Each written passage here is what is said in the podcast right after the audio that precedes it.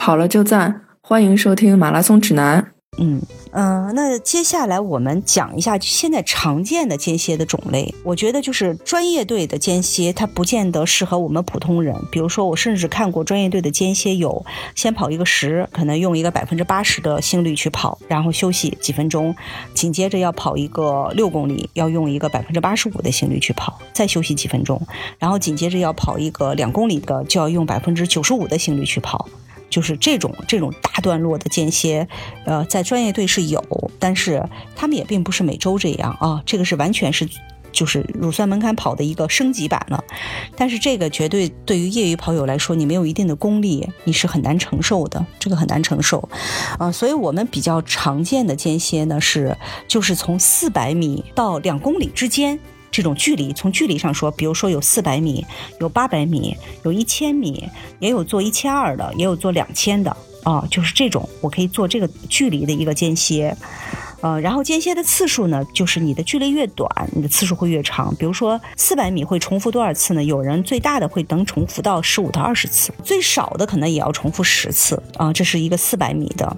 然后就比如说到了这个一千米的时候，可能最多的时候，专业队专业队练一千米的间歇是最常见的，他们大概是重复十次，一千米的十次。然后那你再往上，你说两千米重复多少次呢？两千米一般就是最多做到重复。呃，四到五次啊，其实从这个总总量里你可以看出来，就是一次间歇课的总量就是在五千到一万米之间。你比如说十个一千，它就是一万；五个两千也是一万。为什么说到五千到一万之间？比如说你练了十个四百，它就是四千啊。十个是四百之外，比如说你再练了再练五个两百，它不就又是一千吗？那加上来这个总量就会是一个五千。啊，就是你这一次课程，你的训练的这个总量，间歇的这个距离总量，也就是在五千到一万之间。包括哪怕是特别专业的人，基本上就是这么一个概念。只不过就是说，不同水平的人，他的能力不一样，他的次数不一样，啊，然后他组合不一样，就是会有很多种组合。所以我们会练到听到有四百间歇、八百间歇、一千间歇、两千间歇，也有人做三千乘五这种间歇的组合会不一样。啊，这里我们比较推荐的是哪一种呢？就是第一，我们不推荐做八百间歇。啊，八百的间歇对于业余跑友来说，跑起来难度比较大。啊，因为就是你比较难以在八百的过程中去控制你的强度。第一圈你很容易快。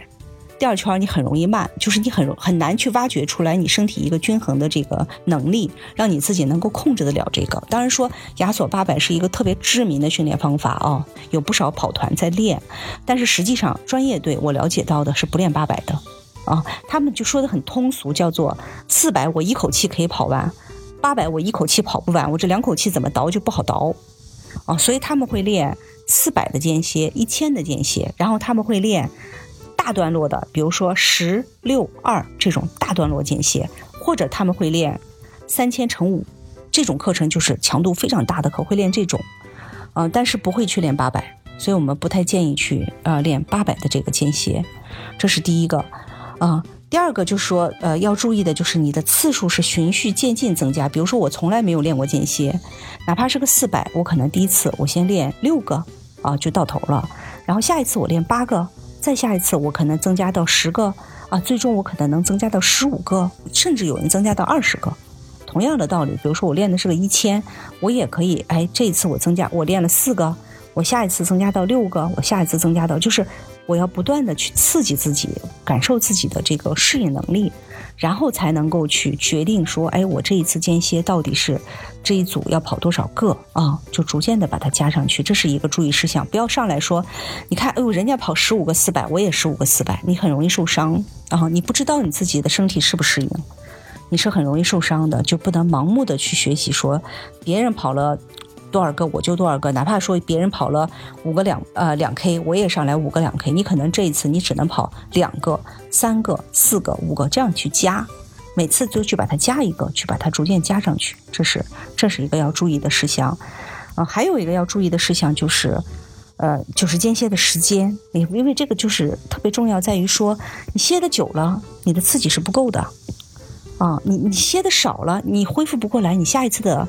这个质量是达不到的，就是你下一组的质量是达不到的。感谢大家收听马拉松指南。我们的节目每周三播出，在各大播客客户端搜索“马拉松指南”都可以收听。我们的主播呢也都有自己的微博，我的微博是艾特段威，喜欢阳光很好。我的微博是孙飞 runner，我的微博就是我的名字石春健。我们节目的微博、微信都是艾特马拉松指南播客，欢迎大家关注。我们下周三见。